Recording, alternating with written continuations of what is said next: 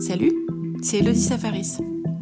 Bienvenue sur Contrôle Z, le magazine pour mieux capter nos sociétés post-internet. C'est un espace fluide le jeu vidéo. Tu n'es pas encore pris par ta pression sociale, par ton appartenance. Tu peux réexister. Olivier Mocco est créateur de jeux vidéo. Il est l'auteur de la première thèse française de Game Studies en sciences politiques, a écrit deux livres sur le sujet et a monté sa boîte Game in Society, une agence de conseil en production de jeux vidéo. Il enseigne aussi à sciences politiques. On va essayer de déconstruire avec lui les mythes, les stéréotypes et les paradoxes qui entourent l'univers du jeu vidéo. Et de comprendre pourquoi ce monde subit autant de mépris et fait l'objet d'une si grande méconnaissance des élites, alors que le nombre de joueurs dans le monde atteindra bientôt les 3 milliards. Bonjour Olivier. Bonjour Elodie. Est-ce qu'on peut dire que c'est un, champ euh, générationnel euh, aujourd'hui? Et est-ce que tous les jeunes jouent aux jeux vidéo Tous les jeunes garçons jouent aux jeux vidéo Grosso modo, tu joues beaucoup euh, jusqu'au lycée. Quand je dis beaucoup, c'est 90% des classes, 92% à peu près, on a fait des études là-dessus. Et ensuite, ça commence à diminuer à partir de la, première, avec les filles qui descendent un peu plus que les garçons en pratique de jeu. Euh, ça revient, la pratique de jeu, elle est beaucoup moins genrée que ça en fait. Par contre, ce sera des jeux un peu différents. Donc ça va jouer, euh, il y a même des jeux toi, dans le public idéal euh, et cible, c'est 55 ans, ménagère, euh, féminin. Et en fait, ce qui a vraiment permis l'essor, c'est à la fois les réseaux sociaux et le portable. Donc si tu as un portable, potentiellement tu peux jouer à Candy Crush, à, à des jeux comme Farmville et à plein d'autres choses en fait, même des jeux Donc c'est pas plus, en tout cas, réservé aux jeunes adolescents masculins. Non, et d'ailleurs on, on, considère que la moyenne d'âge est aux alentours de 41 ans et qu'il y aurait plus de joueuses que de joueurs on a 51% des joueurs qui sont des joueuses, statistiquement. Et aux États-Unis, c'est un peu plus âgé et euh, aussi féminisé. Donc on est vraiment, on a cet imaginaire du, geek euh, adolescent, très clairement, et la réalité, elle est autre chose. On enchaîne euh, très logiquement sur la mythologie du jeu vidéo. Donc c'est associé en effet dans l'imaginaire un peu un truc de geek, clairement. et c'est aussi plein de, de, poncifs et avec une certaine condescendance des élites. Est-ce que tu peux nous dire un petit peu comment c'est perçu Peut-être faire une petite parenthèse aussi sur comment c'est traité dans les médias? Alors la, la, perception du jeu vidéo a évolué euh, lentement, j'ai envie de dire, au fil des ans, beaucoup plus lentement que la pratique. Donc il y avait de plus en plus de gens qui jouaient, mais on avait toujours les mêmes idées. Quand on analyse un peu les, discours, tu vas avoir d'abord ce truc de niche, de nerd.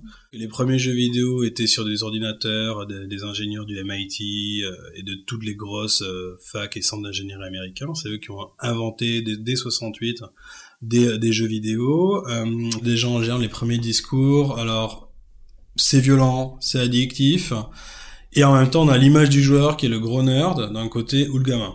Donc grosso modo des gens un peu marginaux, un peu minoritaires, même si maintenant ils, ont repris le dessus justement. Mais là, on est un peu sur vraiment de la marginalisation assez forte. Tu joues aux jeux vidéo, t'as un peu le boutonneux. Euh, il y a cet imaginaire qui persiste très longtemps. Et par conséquent, que font les médias? Ben ils plutôt que de connaître le sujet, ils, ben, ils ont un peu un réflexe comme à chaque fois que tu as un nouveau média qui émerge, tu vas avoir des prises de position pour discréditer ces pratiques-là qui sont des pratiques populaires, c'est-à-dire qu'ils comprennent pas l'engouement, alors que eux sont des industries de masse, c'est-à-dire qu'ils essaient de rationaliser à fond. Donc ça leur échappe. Donc il y a souvent un travail de discrédit, tu t'as pu l'avoir par exemple dans les années 95, il y avait tout un débat sur la sécurité, euh, de le congrès de Villepinte, etc. jusqu'en 97, où on se posait la question pourquoi il y a des pourquoi il y a de l'insécurité? Ah ben progressivement la notion de jeu vidéo est apparue en disant ah mais vous savez s'il y a des passages à l'acte des, des faits divers c'est peut-être parce qu'ils jouent aux jeux vidéo. Ça s'est conforté aussi vachement aux États-Unis avec les tueries notamment Littleton en 99 où bah t'as les deux qui tueurs qui écoutent du métal hein, Manson ils adorent Matrix ils jouent à Doom. Bon c'est des jeunes de leur époque en tout cas c'est la culture populaire de l'époque un peu marginal, quoique, ça reste quand même très très puissant. Ils, on voit que dans leur, euh, bah chez eux, il y a des jeux vidéo. Et, Clinton, quand il fait son adresse présidentielle, il dit, bah, attendez, on fait un récit de causalité, c'est-à-dire qu'on a besoin de créer une raison, une explication rationnelle à parfois des choses qui ne le sont pas. Parce que c'est le rôle du politique de rationaliser a posteriori. Ce qui fait que tu as toujours eu ces, discours, euh, en tout cas un peu top-bottom de l'élite condamnant le, le jeu vidéo, jusqu'à ce que ça devienne un business Et là, on a commencé à se dire, ah oui, mais il y a l'autre lecture, qui est la lecture économique, et c'est toujours le jeu le plus vendu, le plus ceci, le phénomène euh, économique. Et on le voit super bien, par exemple, quand tu vois le traitement de GTA 4 en 2007 et GTA 5 en 13, 6 ans après, ben, ça passe du jeu le plus violent du monde à le jeu le plus rentable au monde. Parce que c'est une industrie qui pèse, qui génère beaucoup d'argent, qui est sous le radar, très clairement, toujours et encore, mais euh, qui est, qui est toujours en croissance. Quoi. Donc du coup, le fait que ce, ce soit mainstreamisé, euh, est-ce que ça a changé quelque chose dans la perception euh, à l'échelle de la société, disons, de l'opinion publique? Alors en fait, ça s'est pas mainstreamisé, ça a grandi.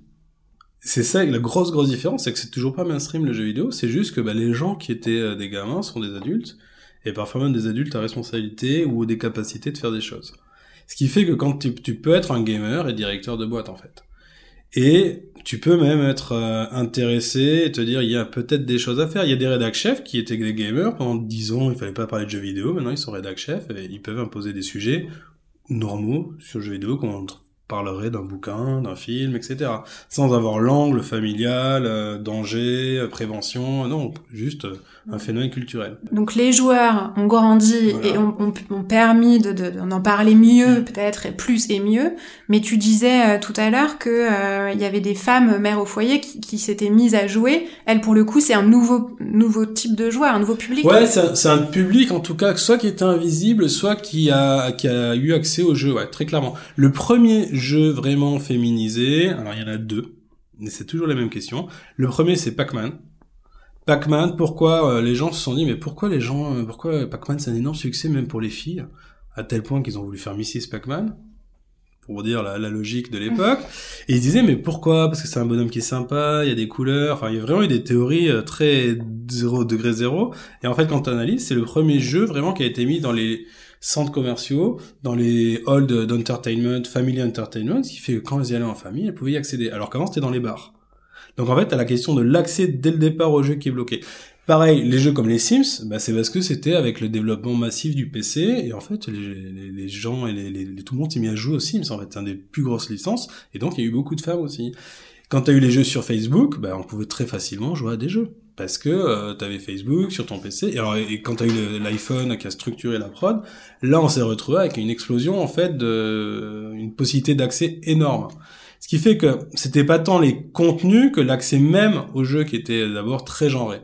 Après évidemment, tu as eu des contenus euh, bien spécifiques mais euh, l'accès au mobile fait que bah, tu peux jouer à tout en fait. Comment on peut décrire et, analyser, euh, par exemple, le fait que euh, Alexandria Ocasio-Cortez euh, ait fait son, son Twitch qui, est, qui, est, devenu célèbre, qui a été énormément vu, ou que tout récemment Enjoy Phoenix ait déboulé aussi sur Twitch et fait son coming out de, de gameuse. tout ça, ça participe de quoi?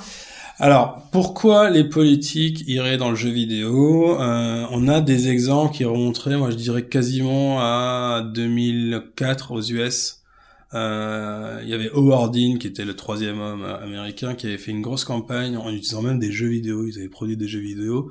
The Howard Dean Gate euh, Game for Iowa, qui était un peu un jeu de recrutement, un peu ce qu'a fait En Marche euh, plus tard, voilà, 15 ans après. Mais eux, ils avaient déjà fait ça à l'époque, un petit jeu où t'apprenais à militer, à tracter sous forme de, de game et tout. Donc ça, et ensuite, tu as eu, alors, de la campagne politique, beaucoup d'achats d'espace, Obama sur Xbox euh, à fond, et d'ailleurs, euh, il y a toujours eu des sujets, euh, est-ce que si tu sors la Xbox en même temps que les élections, bah, il y a eu un vrai, une vraie friction précédente, parce que c'était au même moment, ils avaient peur qu'il y ait une perte de vote, hein, de, du, de, de, du devoir politique, et ensuite, tu as eu pas mal de stratégies dans maintenant les, soit les jeux plateformes, Animal Crossing, Fortnite, etc., soit les, le broadcasting de jeux, Twitch et euh, YouTube Gaming. Pourquoi? Bah Parce que ces deux derniers types, c'est euh, des médias. Ce sont des médias avec une audience qualifiée, captive, qui est absolument pas touchée par les autres médias. Et donc on se dit, bah, comment faire pour y aller?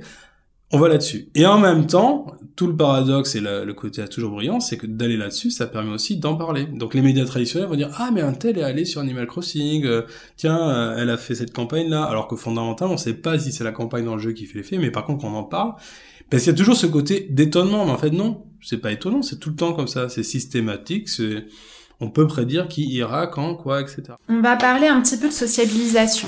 C'est là où je vais évoquer ma, ma, comparaison peut-être maladroite. Est-ce que euh, le jeu vidéo euh, peut être, d'une certaine façon, comparé un peu au foot?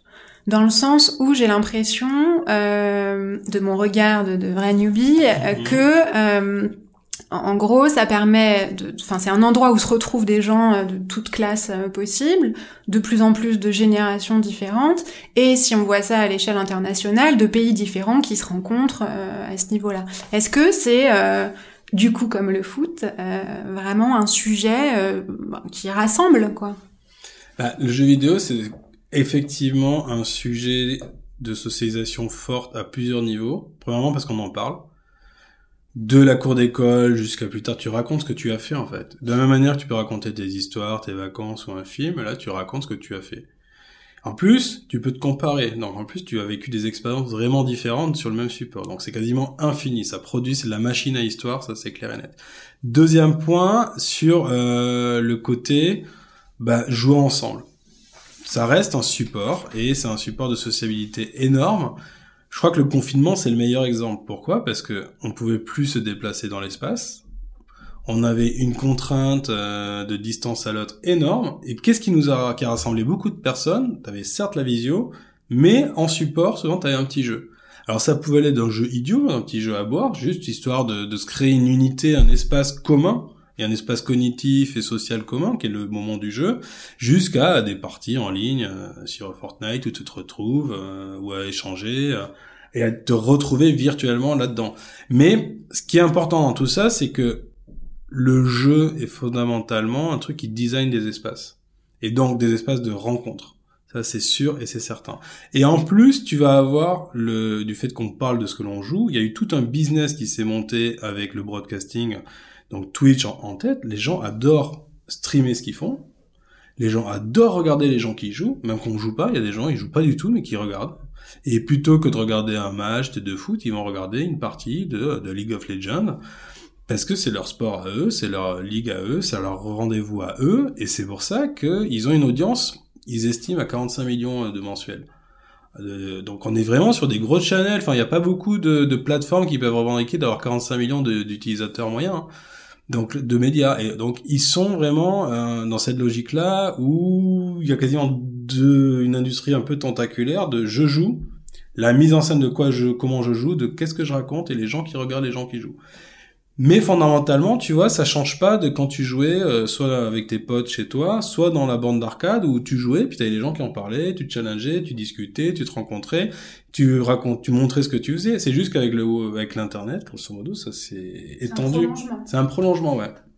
Est-ce que du coup ce lien qui, qui se crée euh, en ligne, quand c'est en ligne, euh, c'est un lien qui est vertueux ou un lien conflictuel? Et, j'enchaîne tout de suite avec une autre question. Si ça réunit euh, des nerds, est-ce que ça renforce, enfin, renforce les effets de bulles de communauté ou est-ce que ça peut les exploser euh, en rassemblant des gens qui se seraient pas rencontrés ailleurs quoi? Alors, alors tu vas avoir plusieurs espaces de, de, sociabilité et avec des socialisations différentes. Alors, quand tu prends un jeu type un jeu à plusieurs, un, un MMO ou un jeu collaboratif où tu dois créer une équipe, Là, tu peux être sûr et certain d'avoir des gens qui ne se seraient jamais vus dans la vie, qui vont jouer ensemble, qui vont passer du temps ensemble, qui vont même communiquer. Des exemples de, de guildes avec un chef de guilde qui était responsable des PTT, avec des gamins de 15 ans, avec des nanas, avec des mecs, enfin, qui seraient, qui habitent aux quatre coins du France et tout. T'en as, mais quasiment tous sont structurés comme ça. Donc t'as un énorme brassage parce que t'as, la base c'est que tu es égal, l'égal de l'autre quand tu joues ça, c'est la théorie du jeu. Hein. Quand tu rentres dans un jeu, a priori, tout le monde est égal par rapport au système, aux règles du jeu, etc. T'as pas, tu, tu portes pas avec toi ton poids et, tes filiations sociales, etc. Ça, c'est le premier point. À nuancer, mais quand même. Deuxième point, comme t'as pas de présence du corps, t'as as, un autre média, un autre moyen de parler. Même le fait de parler, bah c'est c'est pas grave en fait, c'est pas c'est pas différenciant puisque tu vas jouer toute façon, tu es dans le feu de l'action, tu te donnes des, et tu as une quête commune en plus. Donc ça te crée vraiment de l'association, c'est-à-dire que tu t'associes pour faire un truc en commun. Et à force de faire des trucs en commun, tu fais communauté. Donc ça, c'est au niveau d'un moment de jeu. Si tu prends après la communauté de gamers, euh, alors en plus, c'est des communautés qui migrent de jeu en jeu. Hein. Donc euh, il y a ceux qui sont plutôt dans les jeux de compétition, ceux collaboratifs, donc qui peuvent être de Counter-Strike, à Warcraft, à Fortnite et tout. Et donc tout l'intérêt des grosses boîtes, c'est de capter ces poules de joueurs ultra actifs, ultra puissants, et de les prendre de jeu en jeu, grosso modo. C'est plutôt les gamers contre le reste du monde, mais est-ce qu'il y a quand même des, des, des, des conflits au sein des gamers? Ça, c'est clair qu'on est sur un autre sujet, qui est une autre approche, c'est que les, gamers ont, une espèce de, on va dire, de paranoïa qui s'est développée au fil du temps, parce que, d'un côté, ils se sont fait taper pendant des années, en disant le vidéo c'est violent, c'est idiot, euh, l'épilepsie ça rend épileptique. En 93, on avait quand même tout un débat, genre, est-ce que les jeux vidéo tuent les gens, quoi? Bah, Par des crises d'épilepsie, donc il y a eu des débilités profondes, il y en a eu de, j'en passe et des meilleurs, mais de, du Nouvel Ops à Geoffrin, qui était, je pense, le, plus nullissime analyste de jeux vidéo de France, a été très violent contre le jeu vidéo. Ce qui fait que... en réaction à ça... En réaction, ça s'est structuré violemment et euh, il y a un rejet massif de tout traitement médiatique. C'est-à-dire que dès lors qu'un média arrive par le jeu vidéo, pendant très longtemps, ça a été non, mais ils connaissent rien, c'est nul, et on va monter au créneau. Et ce qui fait que maintenant, ce réflexe de je monte au créneau, il est épidermique. Ce qui fait que dès quand tu parles mal de quelque chose de jeu vidéo, bah c'est du backlash, c'est-à-dire que bah, tu le payes. Et tu peux même être dans une logique où tu parles bien du jeu vidéo, pas forcément de manière malveillante à l'égard du média, mais si euh, tu n'es pas legit, que tu as une crédibilité euh, avec vraiment une autorisation, tu as un risque de te faire de te faire clasher. C'est un peu, tu vois, t'as la théorie, t'as le exit, voice loyalty en théorie euh, classique de l'engagement politique. Grosso modo, t'as un truc qui te plaît pas, bah tu te barres, le plus classique. Soit t'es loyal, ouais, bon, c'était pas terrible, mais j'attendrai la nouvelle version, typiquement l'iPhone, euh, une nouvelle console, ouais, c'est pas top, mais je continue parce que je suis fidèle à la marque, je suis fidèle au parti. Et après, t'as le voice. Et le voice, c'est les gens qui protestent. Et ça, c'est un truc qui a vachement émergé avec euh, avec les réseaux sociaux et les forums, c'est qu'avant, bah, si les gens n'étaient pas contents, euh, ils avaient ni accès aux médias, ni à la télé, ni à la radio, donc euh, bah tant pis, hein. À la limite, pour envoyer une petite lettre. C'était facile à gérer. Maintenant, bah, quand t'es pas content, si en plus t'es organisé parce que tu maîtrises et que tu passes ton temps sur les forums, bah tout de suite t'exploses le truc à quelques-uns. Et c'est ça qui est très important, c'est à quelques-uns.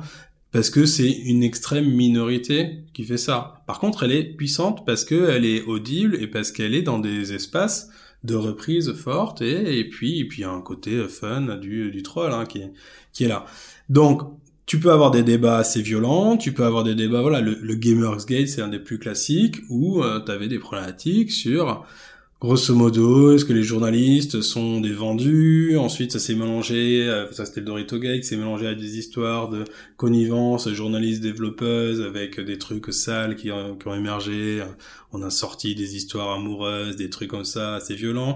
Par-dessus, il y a eu une critique qui s'était fait sur le fait que les jeux vidéo étaient sexistes en plein de contenu, donc une démoiselle et stress, et donc il y a eu une analyse, hein, et qui est tout à fait légitime, en plus de dire que beaucoup de représentations été très sexistes la nana euh, Anita s'est fait complètement mais menacée de mort et tout, mais par des cons en fait. C'est, et c'est comme ça. Et il y en a toujours, sauf qu'on les écoute et on accorde du crédit. Donc dès lors qu'on les écoute et qu'on accorde du crédit, on se retrouve dans des dans des situations compliquées. Est-ce que cet événement, ce sujet-là, euh, a eu des conséquences très grandes, culturelles, euh, en termes de mentalité ou de mœurs, dans le milieu du jeu vidéo, et, et lesquelles? Ce qui est sûr, c'est que ce qui se passe dans le jeu vidéo, bah, généralement, ça arrive dans la société deux, trois ans après. Et ça, c'est le Gamergate, tous les trucs du sexisme, tout, tu vois, ce qu'on voit avec l'affaire Weinstein, etc. Bah, ce n'est que, euh, tu avais déjà eu des problématiques comme ça, sur les, les, les, pratiques, sur les abus et tout.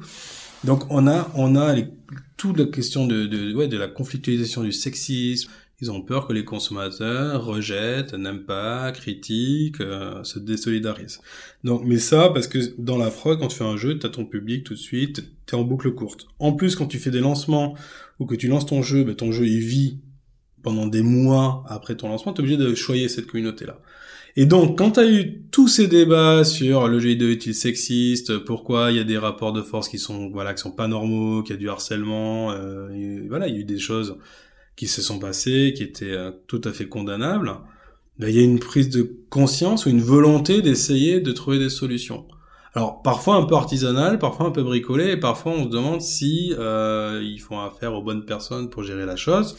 Bon, effectivement, si on essaie de mettre des personnages peut-être de la des minorités, plus féminins, euh, alors ça prend du temps, c'est très maladroit, mais c'est mieux que avant. Mais ça manque encore de level up, c'est-à-dire de faire, on le prend vraiment sérieusement, on le fait à fond, et on va donner une place prépondérante euh, aux personnes que l'on veut aussi représenter. Donc il y a des mouvements qui se font euh, depuis euh, depuis notamment cet été chez Ubisoft où ils, suite à des affaires qu'ils ont eues en interne, ils ont essayé, ils essayent de de se restructurer et de donner de la de, de, de changer un peu la, la, manière de faire parce que la condi les conditions de production se retrouvent fatalement dans ton média et dans la façon dont il va être perçu. Donc, euh, à un moment donné, il faut qu'il y ait quelqu'un qui change. Et, et, le changement des mentalités, euh, pour toi, euh, tu penses qu'il doit venir d'abord de là et qu'ensuite ça viendra chez les joueurs ou ça peut se faire dans les... Dans les deux sens. Après, ça, c'est vraiment dans les deux sens. Ça peut être même les médias, ça peut être les joueurs, ça peut être les producteurs. Et après, est-ce que... Après, est-ce qu'il y a une envie? Ça, je sais pas. C'est encore un autre sujet. Est-ce que c'est plus par crainte que par envie? Mais par opportunisme commercial? Ouais, opportunisme, survie. ça, on sait pas. Euh, la réponse est la vérité est partout ou ailleurs, mais dans tous les cas, on est vraiment dans ça. Et ce qui est sûr, c'est que tu auras toujours un sujet qui pourra être porté à un moment à fond. Et là, c'est quand, c'est quand, ben, c'est quand ça prend que les gens vont, vont tourner la question du sexisme, elle est, elle a vraiment émergé de manière forte. Après, ça a été dans les jeux, après ça a été au boulot, ça a été l'industrie si c'est se structure. C'est une industrie pas syndiquée c'est quand même fou, quoi. Une des industries les plus puissantes au monde, elle est pas syndiquée. On se dit, mais il y a quand même un truc très paradoxal dans le jeu vidéo. Il y a un côté euh, boys club, il y a un côté artisanal, il y a un côté un peu amateur, et de l'autre côté euh, successful. Donc il y a un décalage entre euh, j'ai un gros business, une âge, enfin voilà. Est-ce que tu peux nous expliquer ce que ça veut dire SJW, d'où ça vient, et, et euh, enchaîner euh, du coup sur les, les peut-être les différentes communautés qu'on peut retrouver dans le jeu vidéo? Alors les Social Justice Warrior dans le jeu vidéo, c'est quasiment une posture inhérente au jeu vidéo. Est-ce que c'est du social ou est-ce que d'abord c'est du gaming Justice Warrior, j'ai envie de dire on défendait son bout de gras, on défendait son jeu, on défendait sa pratique, son ethos et sa, son ethos de joueur. Donc ça, ça s'est fourbi les armes là-dessus. Euh, et je pense qu'il y a un lien très fort entre ce mouvement, en tout cas, de défense du jeu vidéo sur les internets où on avait peur que voilà, euh, c'était un besoin de, de se fédérer, d'exister, de pointer, d'avoir une vigilance accrue sur ah, un tel il a dit ça, on lui tombe dessus. Un tel, Donc défense ou attaque, les deux. D'abord des stratégies de défense qui passaient par l'attaque. C'est-à-dire, mais en fait, ils se sont, ils se sont dit, nous n'avons pas les moyens des grandes institutions et des grands médias, donc qu'est-ce qu'on va faire? On va, on va attaquer, cibler et targeter un par un. C'est, c'est des, c'est des, des, logiques, euh, voilà, qui sont, qui sont classiques, qui maintenant sont très très fortement structuré dans l'infowar et les, les, cyberguerres, mais en tout cas là c'est sûr que ça partait de là. Il y a eu effectivement à un moment donné pendant justement le fameux Gamergate une volonté des groupes qui ont voulu euh, mettre en avant la pluralité et euh, et pointer du doigt tous les comportements euh, non vertueux et non je dis bien vertueux parce que c'est l'objet même de des SJW c'est d'être sur de la vertu hein, morale on est sur de la morale on est au-delà du droit sinon le on n'aurait pas ces moyens-là. Et, donc, ils ont voulu, de manière un peu extrême, pointer, targeter, dénoncer. Euh, face à l'immobilisme, bah faut taper fort. Quoi. Et c'est vrai que c'est ce qu'ils ont fait. Quoi. Ça a porté ses fruits. Donc, c'est ça aussi le gros paradoxe de tout ça, c'est que le procédé peut être des condamnable, déplorable pour ceux qui dans l'autre sens, mais en même temps, c'est le seul moyen aussi d'eux. Et donc, ça montre que Parfois, la prise de conscience, elle passe par un coup de poing, quoi. C'est ça le problème chez, dans tout ça. Ça a créé des sous-communautés ou des nouvelles communautés dans le jeu? Alors, ouais, ça a permis notamment l'émergence, euh, alors, premièrement, la structuration institutionnelle en assaut. C'était bête, mais c'est bien que ça existe. Tu as des associations comme Women in Game, qui est l'association qui est pour femmes, minorités, euh, alors contrepartie, euh, c'est 100 hommes blancs. Euh, ça, c'était au début.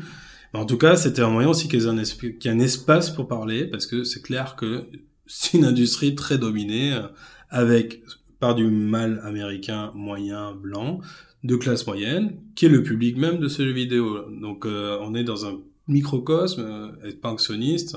Donc ça c'est le premier point. Donc, ils ont voulu donner cette place-là. Il y a de l'espace. Tu vas avoir des, de plus en plus d'associations qui se créent pour euh, voilà l'accessibilité dans le jeu vidéo, euh, la représentation de tout ça. Et tu as même hein, des mouvements comme le Wholesome Gaming qui sont plutôt les jeux réconfortants, les jeux euh, anti-violence, voilà bienveillants, kawaii, mignon, wholesome quoi, et très englobant. Et ben ça c'est c'est typiquement lié à la fois parce que le jeu indépendant c'est facile de faire des jeux vidéo, entre guillemets, facile par rapport à il y a 20 ans. On a les moyens matériels de le faire à peu et de, les diffuser surtout. Et ensuite, bah, tous les, les, indés, ils ont exploré plein de choses différentes et en fait, on se rend compte qu'il y a plein de publics du jeu vidéo. Pour revenir, euh, pour, conclure, pour revenir sur, euh, on parlait du mainstream tout à l'heure. Mmh. Euh, est-ce que le jeu vidéo, euh, c'est plutôt un enjeu de conformisme ou d'émancipation? Et est-ce que, alors, c'est pas devenu mainstream, mais en fait, on en parle plus et peut-être mieux à l'échelle de la société et dans les médias, doucement, petit à petit. Est-ce que du coup, euh, on peut dire qu'avant c'était un, objet d'émancipation de par sa marginalité ou son identité euh, très très forte, bien bien bien bien définie. Et est-ce que du coup maintenant c'est pas un enjeu de conformisme puisque c'est devenu presque cool? Alors jeux vidéo et conformité, c'est un gros sujet parce que si tu regardes au début, tu peux jouer en mode refuge, et les communautés un peu geek, nerd du début, qui sont imaginaires, elles étaient plutôt sur ce mode de repli sur soi. Ensuite, l'industrie s'est rendu compte que pour bien vendre, comme on vendait à des adolescents, il fallait être dans une stratégie de on est des rebelles. Et vraiment, c'était la strat hein, de GTA à plein de jeux, c'est violent, et c'est l'industrie souvent qui a ingénieré le discours. Parce que ils se rendaient compte que de montrer que c'est sulfureux le jeu vidéo, bah, il vaut mieux ça, et que bah, ça marchait sur l'industrie du disque, on pourrait le reproduire. Et ils ont beaucoup joué là-dessus, sur cette ambiguïté-là. Donc ils en ont fait un truc un peu cool, marginal dans les années 90. Ça s'est retourné contre eux ensuite à un moment donné sur la régulation. Et puis maintenant, c'est encore une autre chose, c'est-à-dire qu'il y a toujours eu de la pression commerciale pour que tu joues. Alors c'était du positionnement identitaire, hein, t'es Sega Nintendo, quoi. T'es blond ou t'es brun, quoi, grosso modo. Ça, ça jouait beaucoup là-dessus. Puis après, euh, c'est plus les fabricants de consoles, ils ont réimporté la problématique de l'identité dans les jeux. Un jeu comme Fortnite fait pression au, à l'école et au collège. Pourquoi? Parce que tout le business model est basé sur ta mise en scène de toi. Avec tes skins, tu n'achètes que des éléments de paraître. Comme d'acheter des fringues, hein, tu as deux marques, là c'est le même délire, tu achètes ça. Donc ils jouent énormément sur euh, l'appartenance sociale, ils réintroduisent en fait de la différence sociale dans le jeu et c'est ce qui fait le succès. Donc c'est un besoin de conformité, de ne pas être exclu au sein même du jeu, donc c'est très totalisant. C'est ça le, truc, et c'est fou. C'est pas marginal de jouer aux vidéo. De, pardon, de jouer aux jeux vidéo. Ce qui est marginal, c'est de ne pas avoir les skins, de ne pas avoir tel level dans un jeu maintenant. Et c'est ça qui est... Alors, pour une génération donnée, t'auras toujours les 50 et plus qui vont regarder ça un peu bizarrement, genre mais attendez quand même, c'est pas très sérieux ce que vous faites, le jeu vidéo, mais vous savez, je fais des choses plus importantes. Certainement, Bon, dans quelques années, euh, ils seront en train de faire du golf à la retraite, c'est pas grave. Là, on est ou d'autres ou d'autres sports, mais dans tous les cas, aujourd'hui, c'est pas marginal de jouer aux vidéo. C'est plutôt marginalisant de ne pas y jouer, mais ça, ça a toujours été la stratégie de l'industrie. Et ensuite, est-ce qu'il y a des contenus marginaux? Ça, ouais, c'est sûr. T'as as plein de jeux euh, plus punk, plus rebelles, plus indépendants. Il y a une scène qui existe fortement. Des sous-cultures. Et après voilà, c'est sous sous sous culture. Et sur l'émancipation, est-ce que est-ce que euh, jouer aux jeux vidéo euh, peut être une façon de s'émanciper? Et si oui, de quoi? Qu'est-ce que tu fais dans le jeu vidéo? T'apprends plusieurs choses. T'apprends un à exécuter quelque chose. Niveau 1 d'apprentissage. Ensuite, niveau 2, t'apprends à jouer avec de la règle je connais la règle, je teste le système, je sais comment un système fonctionne. Donc ça, c'est déjà pas. Et puis trois, tu as la culture de, du user generated content. Donc tu fabriques des choses, tu conçois des règles. Donc tu au niveau macro, tu au niveau, au grade maximal de l'enseignement. au lycée, au collège, à l'école, à la fac, à la fin, normalement, tu dois être capable de comprendre les règles, de les exécuter, de les designer, de les remettre en cause et de produire de nouvelles règles. Bon, ben, là, le jeu vidéo, c'est peut-être le seul média qui t'éduque à ça. Donc ça, c'est un premier point. Dans les faits, est-ce que il euh, y a des jeux vidéo qui font prendre conscience, qui éveillent, qui t'émancipent, qui te permettent d'exister? Bah, je pense que peut-être pas du côté du média, du médium, enfin du message, mais plutôt du côté de la communauté qui va t'accepter. Parce que tu vas avoir des communautés, justement, marginales, qui vont tout de suite t'aider, entre guillemets, qui vont être là pour te soutenir. Donc ça peut être aussi, voilà, tout à fait émancipateur sur... Beaucoup sur des enjeux de, de, de, de, gender swapping, de transsexualisme, de de d'homosexualité, de, coming out, de ou de multisexualité, tu vois, ça, t'as des communautés d'acceptation en fait qui sont là, qui sont structurées et qui sont bienveillantes et présentes. Donc ouais, ça peut aussi t'émanciper à, ce niveau-là en fait. Je rajouterais que c'est émancipateur. Pourquoi? Justement parce que il y a une fluidité quand tu joues. C'est un espace fluide le jeu vidéo. C'est-à-dire liberté? Ouais, en fait, tu, n'es pas encore pris par ta pression sociale locale, par ton appartenance. Tu peux réexister dans le jeu, créer, et puis te recréer une identité, ou même, bah finalement, euh, vu que tu es en ligne avec d'autres personnes, tu peux aussi rencontrer des personnes qui te ressemblent, et que tu dont tu n'aurais pas accès dans ta campagne, dans ta ville, dans ton lieu, euh, tout simplement. Rien que ça, rien que la rencontre de l'autre, en fait. Et c'est ça qui est très important, c'est la rencontre de l'autre. Et c'est une rencontre de l'autre qui est très particulière parce que ce n'est pas une rencontre euh, agonistique sur forum, concours de moi-je, bidule, où on, on, on, traîne encore son identité sociale sur Internet. Là, tu peux finalement avoir une rencontre sur du temps long, sur de l'activité, donc des trucs que tu fais en commun et du plaisir. Et c'est un espace de plaisir. Et ça, c'est encore un, point qui est souvent sous-évalué. Pourquoi les gens y jouent? Parce qu'ils kiffent c'est émancipateur, mais dans un cadre, quand même, avec des règles et quelque chose de très cadré, quoi. C'est un peu paradoxal, non? Alors, est-ce que, ben, alors, le côté émancipation du jeu vidéo parce que tu rencontres l'autre, oui. Et en plus de ça, c'est tout le paradoxe à la règle, en fait. On va te dire, c'est normé, c'est cadré, c'est structuré, oui.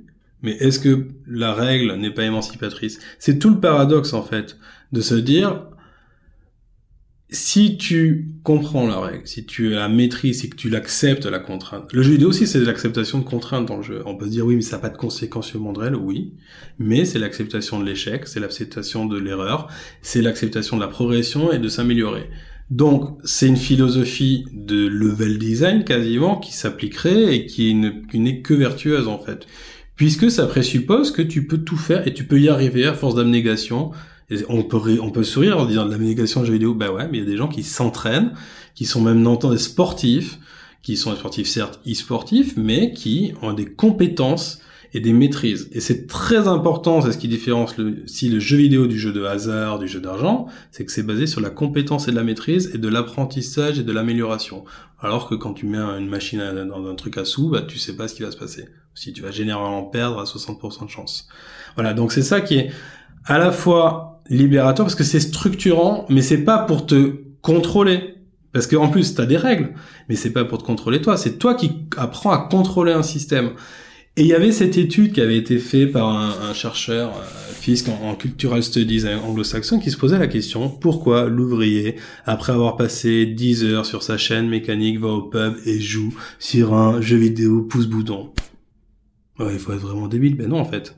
C'était le moment pour lui où il renversait son état, c'est qu'il reprenait le contrôle sur la machine, il reprenait le contrôle sur ce qu'il faisait, il avait du sens et il maîtrisait.